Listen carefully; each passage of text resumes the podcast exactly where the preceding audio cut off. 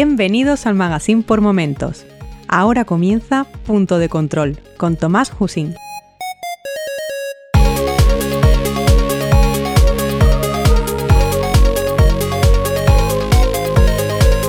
Saludos y bienvenidos al episodio 23 de Punto de Control, un podcast sobre videojuegos, fantasía y ciencia ficción con el fin de compartir mi afición a estos géneros de una manera lo más amena posible.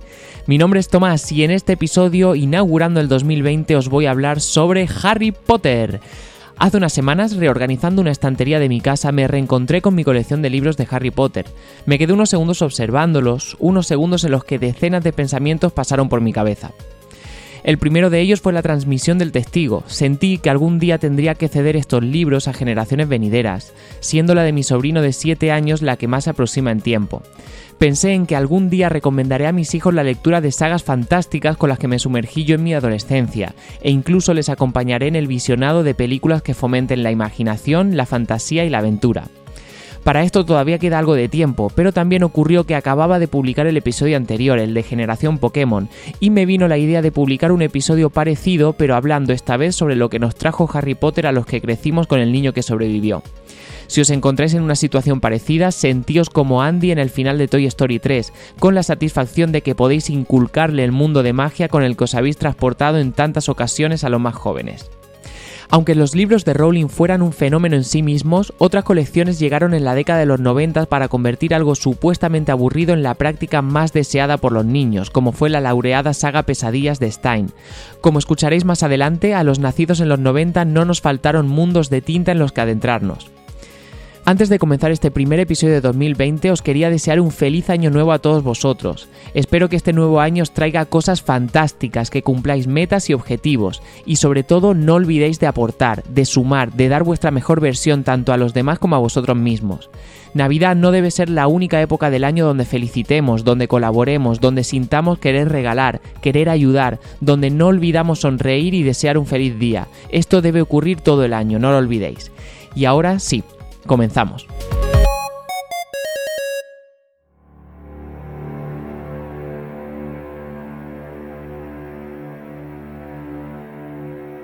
Gracias a Harry Potter, durante los años 2000 surgió un fenómeno único en la literatura juvenil. Los Juegos del Hambre, Cazadores de Sombras o Crepúsculos siguieron la estela de la saga de Rowling con un éxito sin precedentes.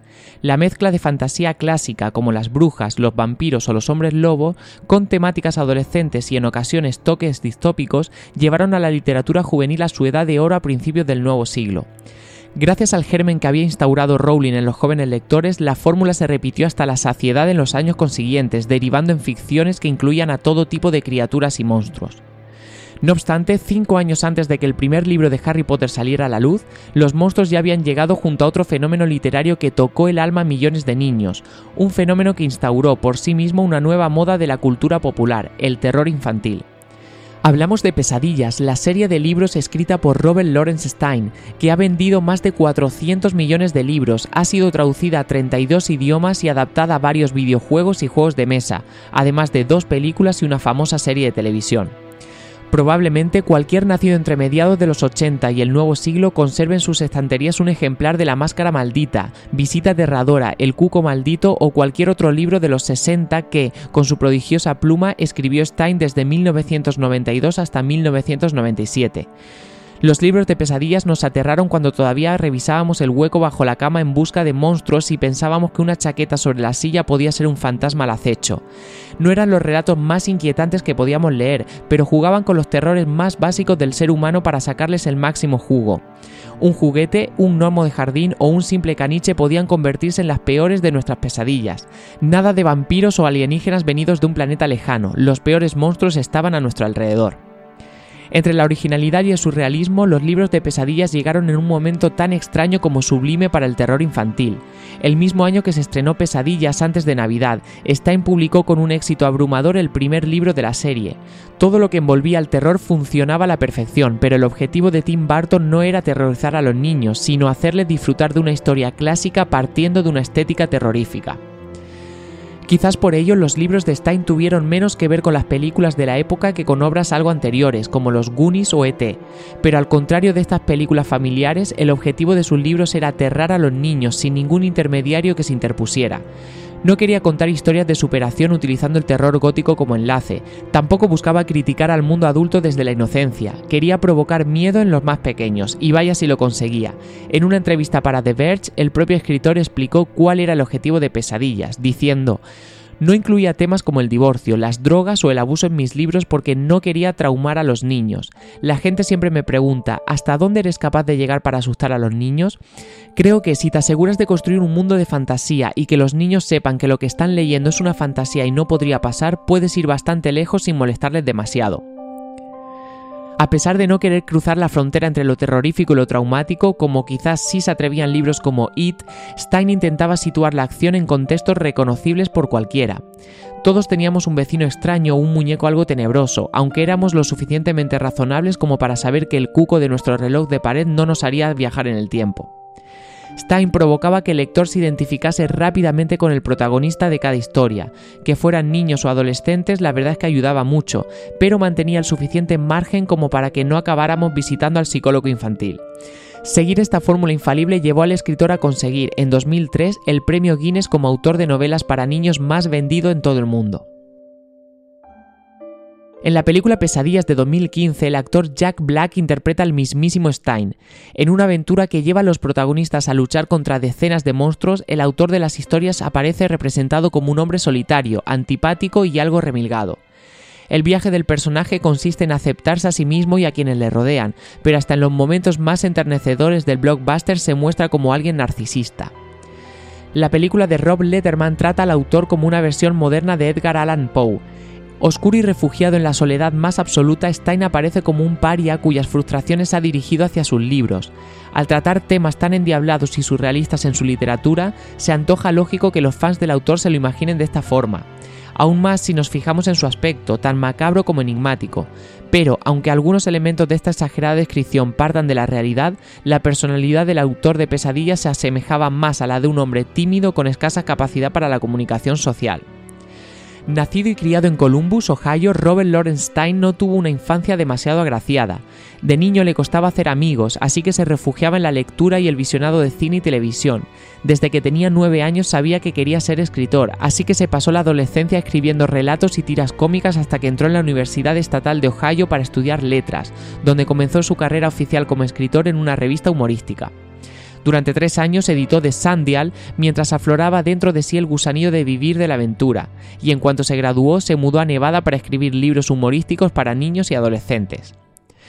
A pesar de su fama de hombre oscuro, gran parte de la carrera de Stein estuvo dedicada a hacer reír a los más jóvenes. De hecho, ni siquiera se consideraba un lector de terror. Lo poco que lee a día de hoy tiene más que ver con el humor. Eso sí, como explicó para una entrevista para el Templo de las Mil Puertas, no considera que haya tanta diferencia entre los dos géneros. Stein dijo, para mí hay una conexión muy cercana entre el terror y el humor. Las películas de miedo siempre me han hecho reír, no gritar. Si escuchas a la gente que se sube en una montaña rusa, los oirás reír y gritar al mismo tiempo. Estas son reacciones básicas y viscerales que creo que son fáciles de poner sobre el papel. Creo que a todos nos gusta que nos asusten, si sabemos que estamos a salvo al mismo tiempo. Nos gusta tener aventuras virtuales y escalofriantes. Nos hace sentir como si tuviésemos el control sobre las cosas que nos dan miedo en el mundo. Empecé a sentirme atraído por el terror desde muy pequeño gracias a los cómics y las películas de miedo, pero me hacían reír, no temblar. El escritor no probó a escribir terror hasta 1986, cuando decidió dar un paso más en su carrera con el relato terrorífico Cita Ciegas.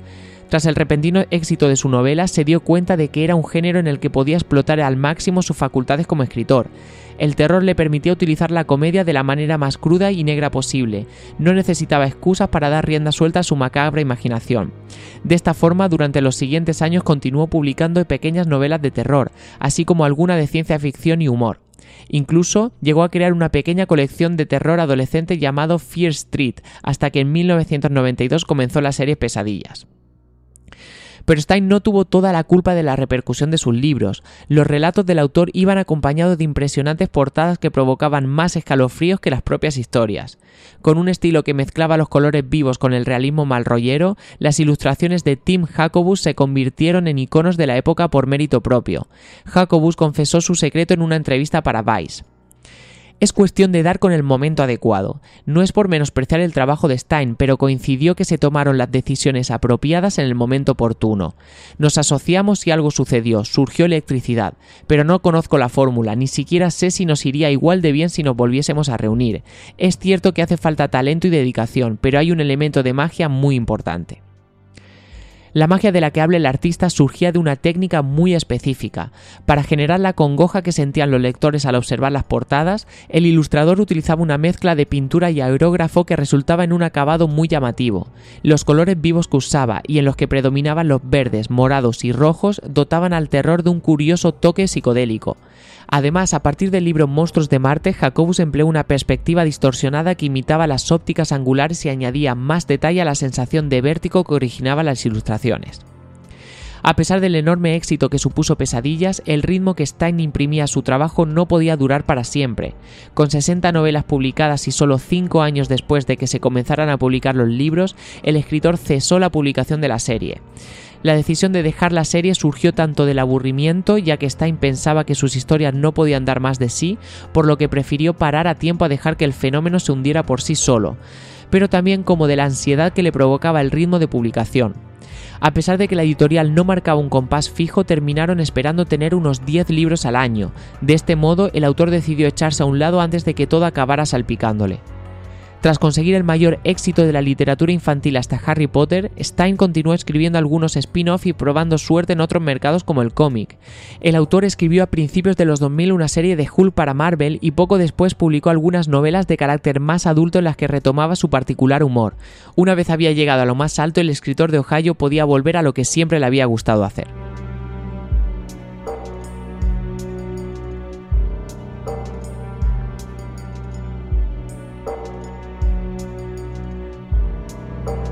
Han pasado casi 12 años desde aquel momento. Tenía 20 años y sabía que aquel día iba a ser especial. Y no era porque ya había acabado los exámenes de la universidad que por aquel entonces hacía en enero, al finalizar el primer cuatrimestre.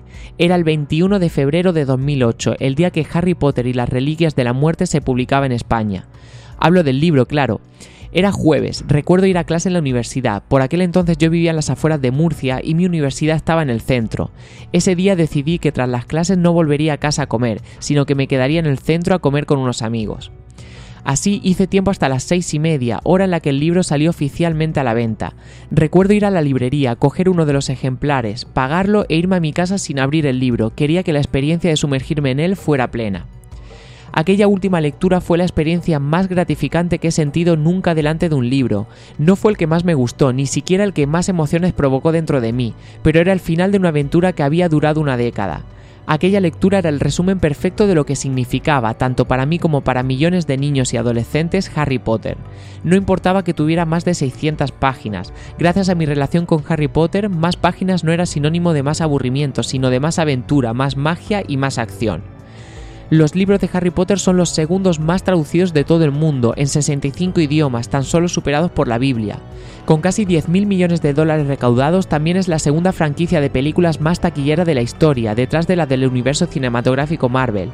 Y con más de 700 millones recaudados, Rowling es la escritora más rica del planeta. Los datos que podría dar sobre Harry Potter son mucho más numerosos y espectaculares, pero la síntesis es que se ha convertido en un fenómeno impresionante que cuenta con la mayor legión de fans que se recuerda sobre una saga literaria.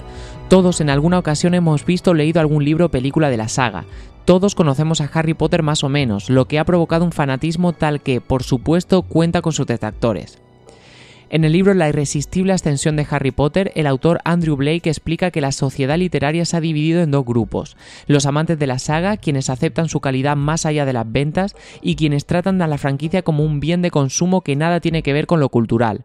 Al tratarse de un éxito de 2003, es posible que esta división no recoja a la perfección el espectro actual, donde con el paso del tiempo la obra ha terminado asentándose como una gran saga literaria. No obstante, esclarece un fenómeno que surgió tanto con estos libros como con pesadillas, la lectura como servicio más allá de lo cultural. Blake explica que más allá de tener un valor literario nato, Harry Potter se convirtió desde el primer libro en un producto de marketing que llevó a los lectores a valorarlo por sus ventas. No leer Harry Potter era quedarse fuera de su espectro, pero por más que los culturetas de la época restaran mérito a la obra, su valor residía mucho más allá de esta característica.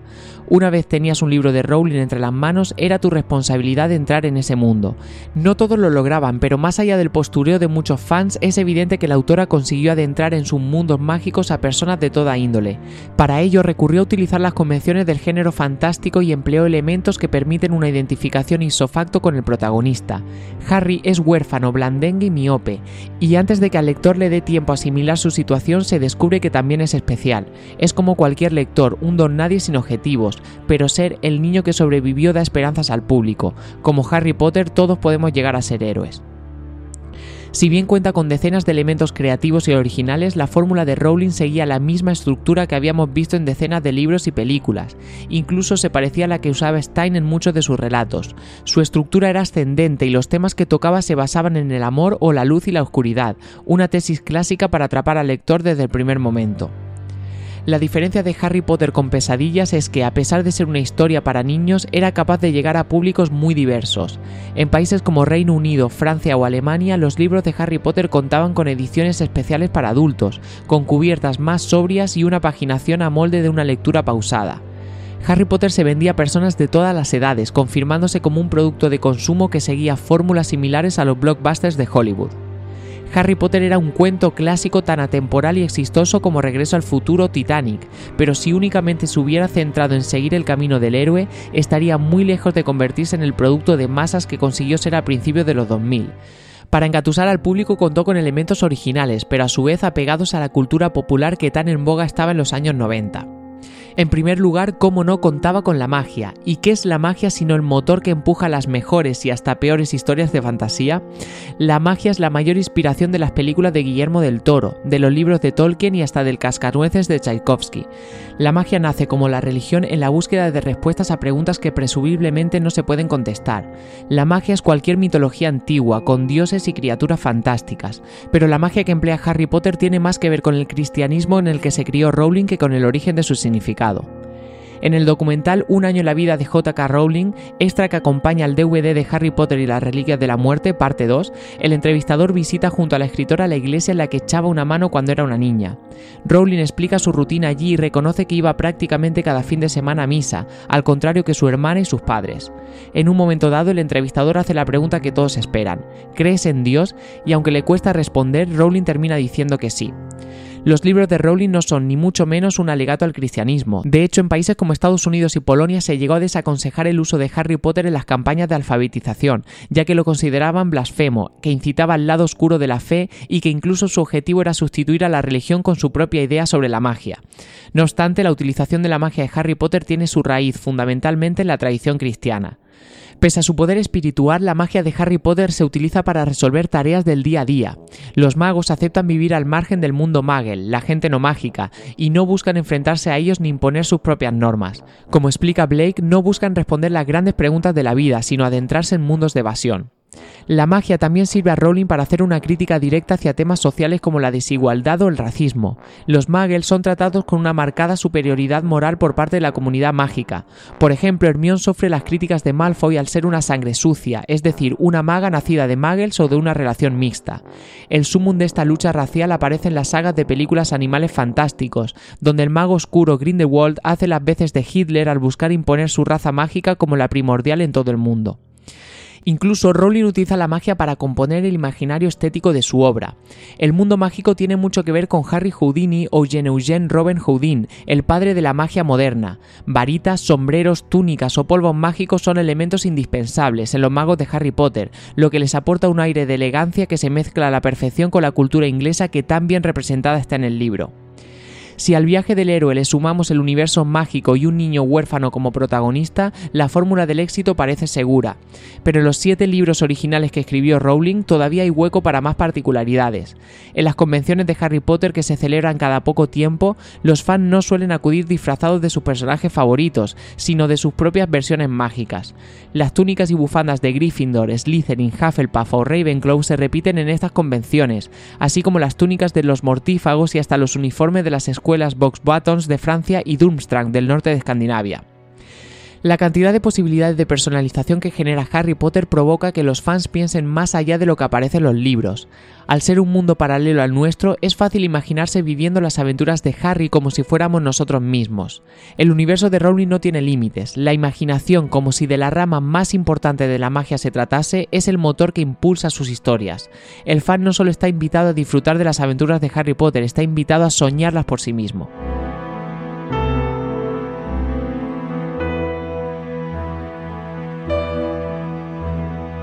En 1997, cuando Harry Potter y la Piedra Filosofal se publicó, Reino Unido cambió de gobierno. Desde 1979, el país más orgulloso de Europa estuvo regentado por políticas conservadoras, polémicas y reaccionarias que identificaban a la perfección la personalidad egocéntrica de su tradición cultural.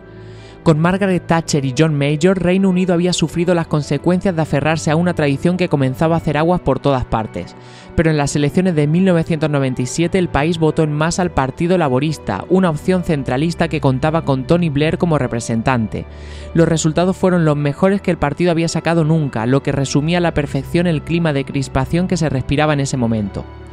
Los 90 fueron una década difícil para Reino Unido. Más allá de las condiciones sociales en las que vivía el país, la identidad que había forjado durante siglos estaba disipando por culpa de la globalización. Con la entrada de la tecnología en la cultura de masas, con Hollywood acaparándolo todo y titanes europeos como Alemania y Francia pisoteando la tierra que había cultivado durante años Reino Unido, el país sufría una notoria crisis de identidad. Así lo resumió Andrew Blake en la irresistible ascensión de Harry Potter. Gran Bretaña, en especial Inglaterra, estaba anclada en su pasado. Los lores del Parlamento preservaban el sistema feudal y la monarquía se mantenía como un matriarcado victoriano, a pesar de los intentos de modernización acometidos por las jóvenes que se habían casado con alguno de sus miembros. El Britpop que tan de moda se había puesto en aquella época resumía la frustración de la juventud entonces, que luchaba contra una brecha generacional no demasiado alejada de la que ha llevado a provocar el Brexit en 2007. En sus canciones, Oasis y Blur hablaban de una rebeldía provocada por sus antepasados, una rebeldía que les había llevado a romper con los acordes del rock clásico para presentar una fórmula musical desganada y saturada, un resumen perfecto de su actitud frente a la vida. Nadie negaba la tradición histórica de la monarquía, pero era hora de aceptar la globalización, era hora de dejar de ser el hazmerreír de Estados Unidos, de dejar de tratar como apestados a los hermanos Gallagher y de hacer algo que volviera a conectar el archipiélago con el resto del mundo. Había llegado el momento de Harry Potter. Puede que Harry Potter sea un producto ultracomercial que no se dirige a la generación que demandaba una revolución inapetente en los 90. Sin embargo, cuando el libro de J.K. Rowling se publicó y sobre todo cuando se convirtió en bestseller y llegaron las películas de Warner, la imagen de Reino Unido volvió a llegar a lo más alto. Londres ya no era únicamente un destino turístico clásico donde hacerse fotos con autobuses rojos y cabinas telefónicas, se había vuelto a poner en el mapa gracias a la magia que desprendía la propia ciudad. Llegar a Londres era como adentrarse en el universo mágico de Harry Potter. Era una experiencia clásica y tradicional, pero también un lugar mucho más moderno y cool que hacía unos años. Rincones como la estación de King's Cross se habían convertido en un destino al que todos querían viajar. Reino Unido había encontrado su hueco en el mundo globalizado. Como un producto de masas arraigado a su tierra, Harry Potter agradó tanto a los conservadores que añoraban a la Dama de Hierro como a los jóvenes que cumplían con la filosofía de Mark Renton en Trainspotting. Conseguía conectar el clasicismo de Reino Unido con la fantasía y el goticismo que tan bien funcionaba durante los 90, pero la clave de los libros de Rowling se encontraba en que no se dirigían a ninguno de esos dos perfiles británicos. Sus novelas eran una terapia para la depresión con el objetivo de recuperar una infancia perdida. Era un libro para que los niños escaparan a mundos mágicos alejados de su realidad social. Gracias a Harry Potter los lectores redescubrimos Reino Unido. Todo estaba decorado con un folclore mágico muy cargado, pero en esencia era una guía de viajes por las mil y una maravillas del territorio inglés. El caldero chorreante no era más que un clásico pub del Londres victoriano. Flores y Bloods, a pesar de estar basada en una popular librería portuguesa, homenajeaba las enormes bibliotecas de la capital inglesa, y la tienda de varitas mágicas Ollivanders rendía tributo a cientos de comercios artesanales que se erigían en el centro de la ciudad. Esta ruta por rincones mágicos provocó un turismo geek que hoy en día sigue viajando a Inglaterra en busca de los rincones de Harry Potter, pero además fue un excelente catalizador para una cultura que necesitaba reencontrarse consigo misma.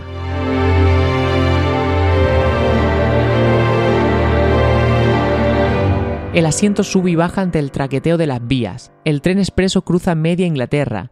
Prados, montañas y poblados de estilo victoriano cruzan los ventanales del largo vehículo. No es el Hogwarts Express. En su interior no hay jóvenes magos persiguiendo raras de chocolate, sino gente de negocios debatiendo estrategias de marketing. Familias esperando reencontrarse con personas a las que no ven desde hace unos años. Y niños jugando a la Game Boy o leyendo la última aventura de pesadillas. Entre el tumulto de personas que vienen y van, una mujer de cabello rubio oscuro sostiene una libreta mientras toma apuntes a toda velocidad. No tiene muy claro qué es lo que está escribiendo, solo son ideas sueltas, inconexas y sin una trayectoria muy clara, pero nunca ha estado tan emocionada. Por primera vez siente que de la tinta de su bolígrafo sale su propia alma. Durante cinco largos años, Rowling aprovechó cada momento libre para escribir sobre Harry Potter. Sabía que estaba construyendo un libro para niños, no quería pasarse con el número de páginas ni con elementos demasiado complejos, pero no podía evitar ampliar más y más el vasto universo mágico que estaba dando a luz. Aunque Harry Potter iba a ser una pequeña aventura mágica, la mente excesivamente creativa de Rowling no podía mantenerse quieta. Su libro tendría continuación, y no una secuela, sino seis. Harry Potter sería una saga literaria de siete libros, uno por cada año que pasaría el protagonista en el internado para magos. Así lo explicó la propia Rowling en una entrevista para la BBC. En aquel trayecto en tren la idea surgió de la nada. Podía ver a Harry muy claramente, aquel pequeño niño escuálido. Fue una emoción muy física, nunca me había sentido tan entusiasmada con nada que tuviera que ver con la escritura. Nunca había tenido una idea que me provocara una respuesta tan física. No puedo describir la emoción a alguien que no escribe libros, pero es parecida a la sensación increíblemente exaltada que aparece cuando acabas de conocer a alguien de quien podrías enamorarte. Esa fue la sensación que tuve al bajar del tren, como si acabara de conocer a alguien maravilloso. Desde 1990, momento en el que llevó a cabo ese milagroso viaje entre Manchester y Londres, hasta 1997 cuando se publicó su primera novela, Rowling pasó una terrible odisea en vida. Cuando pudo ponerse con el manuscrito definitivo, varios años después de aquel momento, su hogar había cambiado a un pequeño piso en los suburbios de Londres, un lugar que ocultaba el aura de fracaso que inevitablemente acompañaba a Rowling en aquel momento. Con apenas hueco para ella y su hija Jessica Isabel, la estancia era el resultado de un matrimonio fallido entre Rowling y el periodista portugués Jorge Arantes. Casados en 1992 y divorciados en 1995, el matrimonio cesó con una orden de alejamiento y el reconocimiento por parte de Arantes de haber maltratado a su exmujer. La depresión que supuso a Rowling esta etapa de su vida fue tan atroz que llegó a sentir impulsos suicidas. Lo único que le hacía seguir adelante eran sus dos hijos, Jessica Isabel, lo poco bueno que sacó de todo aquello, y Harry Potter, el joven mago que construyó en el proceso de desintoxicación de su relación. Éramos todo lo pobres que podíamos ser sin llegar a ser indigentes, reconoce Rowling en Un año en la vida de J.K. Rowling. La peor etapa de su vida se dividió entre la ilusión de escribir la obra literaria más importante de los siglos XX-XXI y la desazón de criar a su hija como una madre soltera sin recursos y con una depresión en forma de dementor acechándole. Rowling sabía desde hacía mucho que quería ser escritora. No pasó las pruebas de admisión en la Universidad de Oxford en el 82, así que se graduó en Filología Francesa y Clásica en la Universidad de Exeter, una etapa que la llevó a viajar por toda Europa y trabajar como investigadora y secretaria bilingüe para Amnistía Internacional. Mientras tanto, escribía pequeños relatos y buscaba la inspiración en los clásicos que había estudiado durante la universidad, pero hasta Harry Potter no tuvo la certeza de que podía dedicarse a la literatura. Cuando terminó Harry Potter y la piedra filosofal, Rowling sabía que tenía entre sus manos una obra con un enorme potencial. Por supuesto, no imaginaba el éxito al que llegaría al cabo de unos años, pero sí tenía claro que podía ser un libro que vendiera meridianamente bien. Con la esperanza de hacer llegar al mundo un universo mágico nacido de su depresión, la escritora presentó su manuscrito hasta 12 editoriales distintas. Todas ellas le venían con lo mismo, no veían posible que su libro fuera un éxito de ventas. Algo similar le ocurrió más tarde, en 2013, cuando llevó a cabo el mismo proceso con su novela de detectives El canto del cuco. Ya convertida en la escritora más exitosa de su generación, utilizó el seudónimo Robert Galbraith para que la valorasen justamente. Los editores llegaron a recomendarle un curso de para encaminar su carrera. Tras la docena de intentos fracasados, Rowling por fin vio la luz gracias a Bloomsbury Publishing, editorial fundada en 1986 que se convirtió en empresa pública certificada en 1995, poco antes de aceptar Harry Potter y la piedra filosofal. El editor Nigel Newton vio en el manuscrito de la escritora una potencial historia juvenil que podría conquistar a los niños de todo el país, pero también pudo observar el alma de una autora que lo había dejado todo en aquella novela. Cada personaje era un alter ego de una vida rodeada de figuras oscuras, cada pequeño elemento mágico era un grito de una infancia que necesitaba recuperar. Algo curioso de los libros de Harry Potter es la gran cantidad de figuras paternas ejemplares que aparecen. Hagrid, Albus Dumbledore, Sirius Black, Severus Snape y hasta el fallecido James Potter son hombres que acompañan de una forma u otra a Harry Potter durante todo su camino hasta el heroísmo. Como ha reconocido Rowling en alguna ocasión, no es casualidad que el mago cuente con tantos referentes masculinos a los que amoldarse. Todos ellos son un reclamo hacia un padre que nunca estuvo ahí cuando lo necesitó. Nacida en Yate, una población de unos 30.000 habitantes cercana a la ciudad de Bristol, Rowling nunca tuvo tantos recursos como sus amigos o compañeros de clase. Durante gran parte de su infancia, tanto ella como su hermana pequeña Diane, que nació 23 meses después que ella, tuvieron que trabajar y colaborar en diferentes sitios para ayudar a la economía familiar. Y aunque su madre les daba todo el amor que tenía dentro de sí, su padre nunca estableció un gran vínculo con sus hijas. Así lo cuenta Rowling en un año en la vida de J.K. Rowling. Durante mucho tiempo le tuve mucho miedo a mi padre, pero también intentaba desesperadamente obtener su atención y hacerle feliz. Aún así, llegó un momento en el que tuve que dejar de hacerlo, no he tenido contacto con mi padre desde hace muchos años. La relación con su madre fue mucho más apacible y tuvo su exégesis en personajes como Molly Wesley. Sin embargo, cuando Rowling tenía 15 años fue diagnosticada de esclerosis múltiple. Diez años después, en 1990, murió. La última etapa de la vida de su progenitora fue una lucha constante contra una enfermedad que no le permitía seguir brindando a sus hijas los cuidados que venían reclamando desde niñas. Ante un padre que no quería hacerse cargo de nada, los roles cambiaron. Tanto Joan como su hermana tuvieron que asistirla en estos años. Para más, Inri murió cuando la autora llevaba seis meses escribiendo Harry Potter, así que nunca pudo dedicar su triunfo a la persona a la que más quería. La parte más oscura y profunda de Harry Potter proviene tanto de su difícil madurez como de la depresión que sufrió tras la ruptura con su exmarido. Pero no todo eran oscuros en los primeros años de su vida. En cierto momento la magia y la luz se hicieron un hueco en su historia para terminar proyectándose en Harry Potter. Cuando tenía nueve años y ya escribía relatos fantásticos, Rowling se mudó junto a su familia a un pueblo cercano a Chepstow que colindaba con el vasto bosque de Dean. En esta época solía perderse por el profundo follaje de aquel lugar lleno de pequeñas criaturas ocultas y una armonía prácticamente mágica. El lugar le sirvió de inspiración para el bosque prohibido de Hogwarts, ya que también contaba con un aire de misterio e intriga que le generaba la misma curiosidad que a Harry Potter durante el primer libro.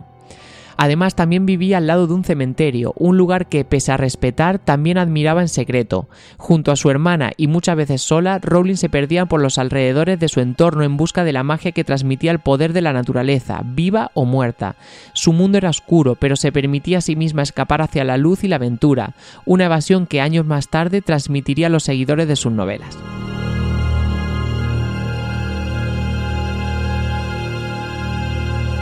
La bruja es una de las figuras mitológicas más utilizadas en la cultura contemporánea. Desde que el proyecto de la bruja de Blair nos trajera el terror más realista por parte de una bruja que ni siquiera alcanzábamos a ver, han sido muchas las películas, series y libros que han explorado el icono medieval. La mayoría de casos, como La Bruja o El último cazador de brujas, siguen explotando la figura tenebrosa y diabólica que ha representado desde la Santa Inquisición y la Reforma, pero en otros muchos casos las brujas se han utilizado para representar la ideología femenina. Siendo Rowling una madre soltera cuando terminó el primer libro de Harry Potter, con una vida en la que nadie le había regalado nada y en la que tuvo que enfrentarse a miradas machistas durante años, no es de extrañar que aprovechase su obra para imprimir su propia versión sobre el feminismo. Al contar con una escuela de magia en la que magos y brujas campan a sus anchas, podría haber realizado un alegato directo y revolucionario, de una forma similar a la Sabrina de Netflix. Sin embargo, los mensajes de Rowling son mucho más velados y por lo tanto más efectivos en una comunidad lectora. Los personajes principales sobre los que gira la obra son Harry Potter y Voldemort, el ideal de la bondad y la maldad por excelencia representados a través de dos hombres. Pero no por centrar la obra en ellos resultan más imprescindibles que Minerva McGonagall, Dolores Umbridge o, por supuesto, Hermione Granger.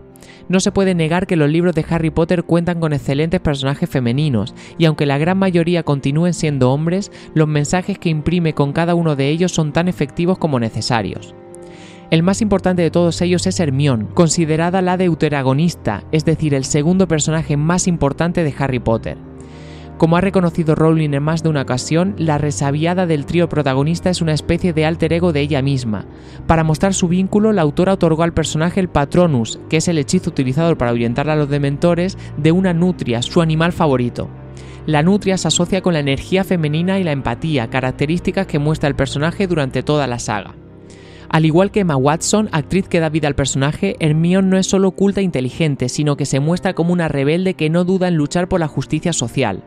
La muestra del compromiso de Hermione con las causas injustas aparece muy pronto, en el cuarto libro cuando la joven bruja funda la Plataforma Élfica de Defensa de los Derechos Obreros, una asociación que nace para sacar a los elfos domésticos de la esclavitud. Desde la piedra filosofal, Hermione no duda en luchar contra el poder para defender a los más débiles, algo que le vale su puesto en Gryffindor por el sombrero seleccionador, a pesar de contar con la curiosidad y el intelecto de una Ravenclaw.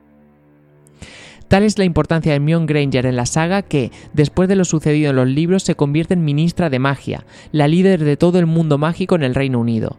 Lo lógico para Rowling habría sido poner a Harry Potter en dicho puesto o alguien de la misma importancia, pero la autora consideró que Hermione sería la persona ideal para representar a la comunidad mágica, mientras que Harry funcionaría mejor como un auror del ministerio. Son muchas más las brujas indispensables en Harry Potter, como ya hemos dicho, Minerva McGonagall o la malvada Dolores Umbridge, pero más allá de todas ellas, convertidas en referentes por excelencia de una generación que comenzaba a crecer sin fijarse únicamente en los hombres, la obra de Rowling emana una filosofía enteramente feminista. En el libro Harry Potter y la filosofía, escrito por William Irwin y Gregory Basham en 2010, los autores explican que la obra de Rowling ensalza los valores del feminismo radical. Siguiendo esta teoría, que se basa en que la sociedad patriarcal favorece el poder de los hombres y merma el de las mujeres, las características tradicionalmente masculinas se centran en el control, la independencia y la competitividad, mientras tanto las femeninas se centran en el amor, la dependencia y la cooperación. Si analizamos de cerca Harry Potter podemos concluir que son los valores femeninos los que prevalecen y los que acaban teniendo una repercusión real en la obra. El amor que imprime la madre de Harry sobre él cuando es un niño es lo que vence a Voldemort, y cuando por fin se enfrenta al ser oscuro en las reliquias de la muerte es el amor por sus seres queridos lo que vuelve a vencer al mal.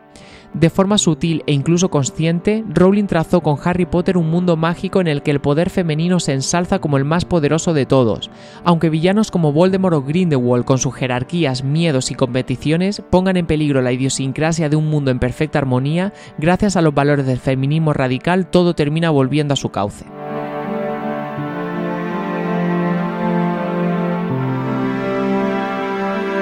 Los motivos por los que Harry Potter se convirtió en uno de los fenómenos de masa más importantes del siglo y en el icono por excelencia de los nacidos en los 90 son muy numerosos, pero el condicionante más importante es el Colegio Hogwarts de Magia y Hechicería.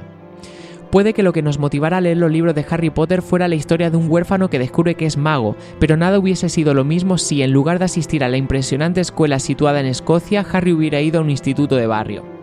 En la piedra filosofal el lector tiene tiempo para prepararse para el misterio que envuelve el lugar. Antes de que veamos vela flotando en el techo o cuadros saludando a los alumnos, somos testigos de un viaje que se convierte en toda una pequeña odisea. El primer paso es viajar a King's Cross, la famosa estación de trenes de Londres reconvertida en destino turístico, y atravesar una columna para llegar al mágico andén 9 y 3 cuartos. Lo siguiente es subirse a bordo del Hogwarts Express, un tren de vapor que lo mismo sirve para probar la grajeas de sabores como para sufrir el ataque de un dementor, y cuando los alumnos ya han llegado al oculto rincón de Escocia no apto para muggles, todavía falta un paseo en barca y evitar el ataque del sauce boxeador.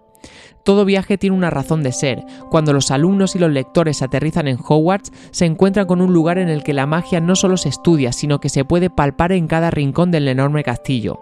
Con una imaginación desbordante, Rowling compuso un complejo edificio donde hechizos, fantasmas y criaturas campan a sus anchas.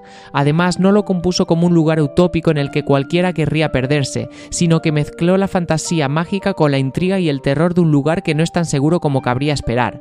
La dirección de las escaleras cambia azarosamente, pudiendo llevarte al encuentro de un perro gigante de tres cabezas.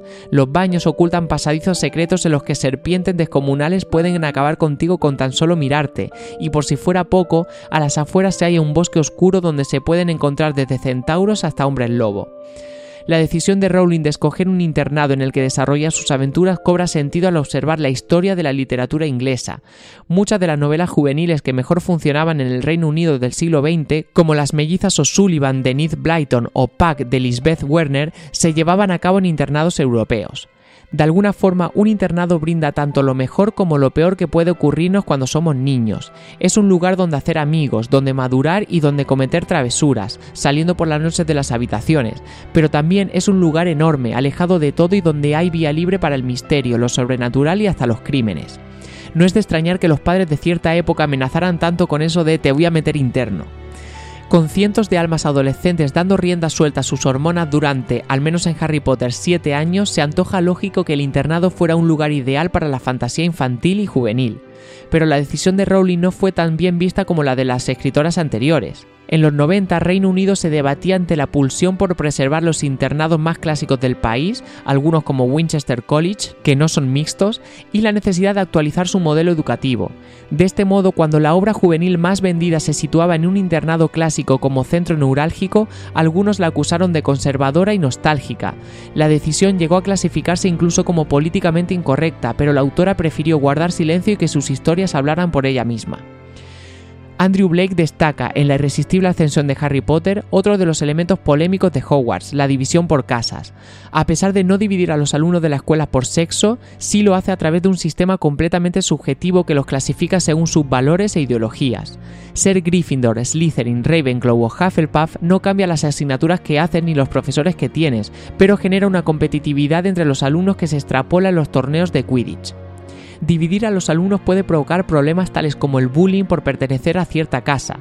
En Harry Potter y el legado maldito, que es una obra de teatro posterior a la saga principal, vemos como toda la historia se centra en que Albus Severus, hijo de Harry Potter y Ginny Wesley, es Slytherin, o la competitividad insana entre unos y otros. De hecho, esta competencia se cuantifica a través del sistema de clasificación de casas, en el que cada uno consigue puntos en una competición que se resuelve al final del curso escolar. No obstante, este problema solo llega cuando se alcanza el nivel de nacionalismo o el fanatismo, es decir, cuando pertenecer a un grupo se traslada en creerse superior al resto. Un ejemplo claro de este fanatismo es Draco Malfoy, el rival de Harry Potter que trata de humillar a todo aquel que no pertenece a Slytherin. Sin embargo, Harry, Ron y Hermione no traspasan nunca este límite, sino que se acercan más al comunitarismo o al patriotismo. Conservan la parte positiva de pertenecer a un grupo, como la identidad o el hermanamiento que se puede conseguir con los compañeros más allegados, pero sin tratar al resto como personas menos importantes o poderosas.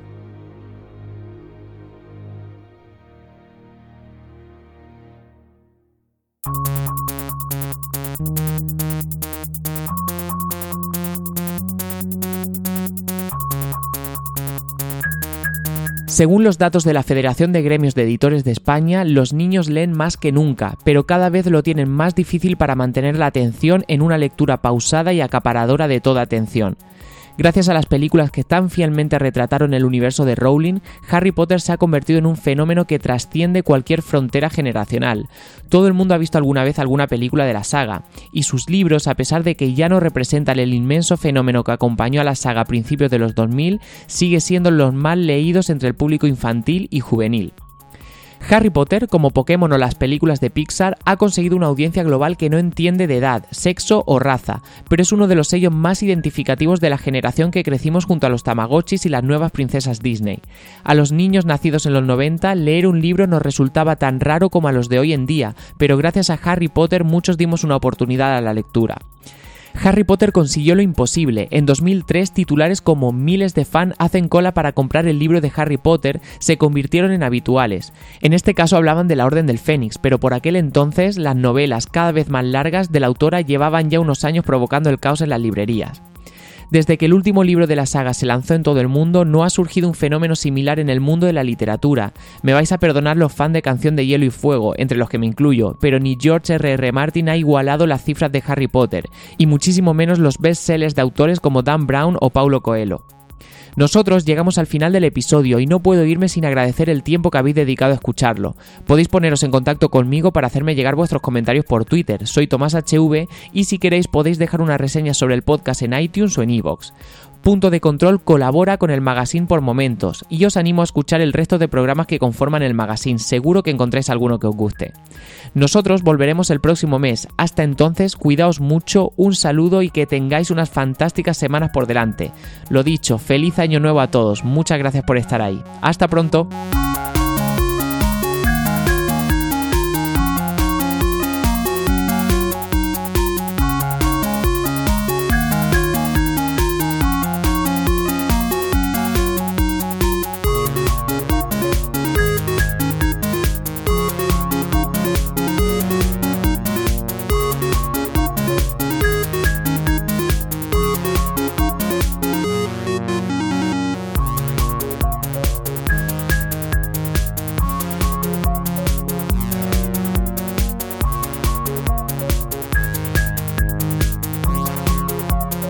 Si te gusta este programa y lo escuchas desde la plataforma o la aplicación de iVoox, te pedimos que le des al botón me gusta que acompaña este audio.